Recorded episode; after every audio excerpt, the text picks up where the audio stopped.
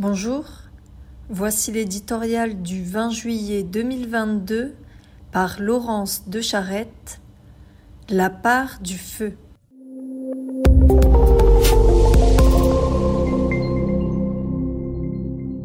Depuis plusieurs heures, la France, comme hébétée par les images de ces flammes qui dévorent sans pitié la forêt des Landes, submergent le sud et embrasent la Bretagne, retient son souffle.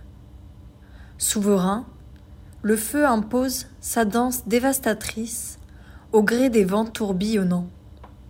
Devant lui, les forêts succombent.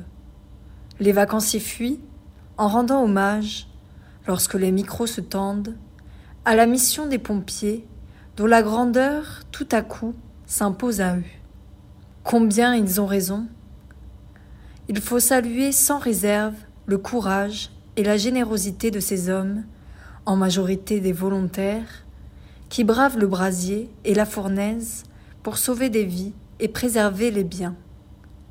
Il y a quarante-huit heures à peine, l'un d'eux périssait au combat contre le feu en Espagne. Il y a trois ans, le monde entier a pu les voir mener jusqu'au lever du jour l'assaut contre les flammes qui menaçaient Notre-Dame ange gardien de la cathédrale, dont les tours, la façade et les œuvres d'art ont ainsi pu être sauvés. Nos temps si pleins d'individualisme n'ont-ils pas soif de ces humbles héros qui ne recherchent pas la gloriole mais le service? Et pourtant, tandis que la nature gronde, nos mots nous taraudent, comme autant de malédictions bien françaises.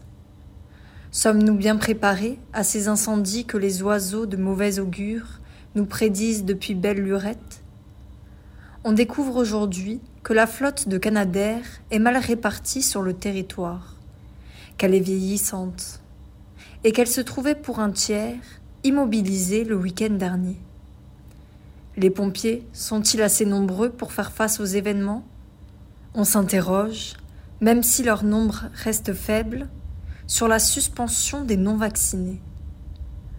Quant à ce suspect, gardé à vue parce qu'il pourrait bien être à l'origine de l'un des feux qui consument la Gironde et déjà connu des services de police pour des faits d'incendie volontaires, ne renvoie-t-il pas, lui aussi, à l'impuissance qui nous ronge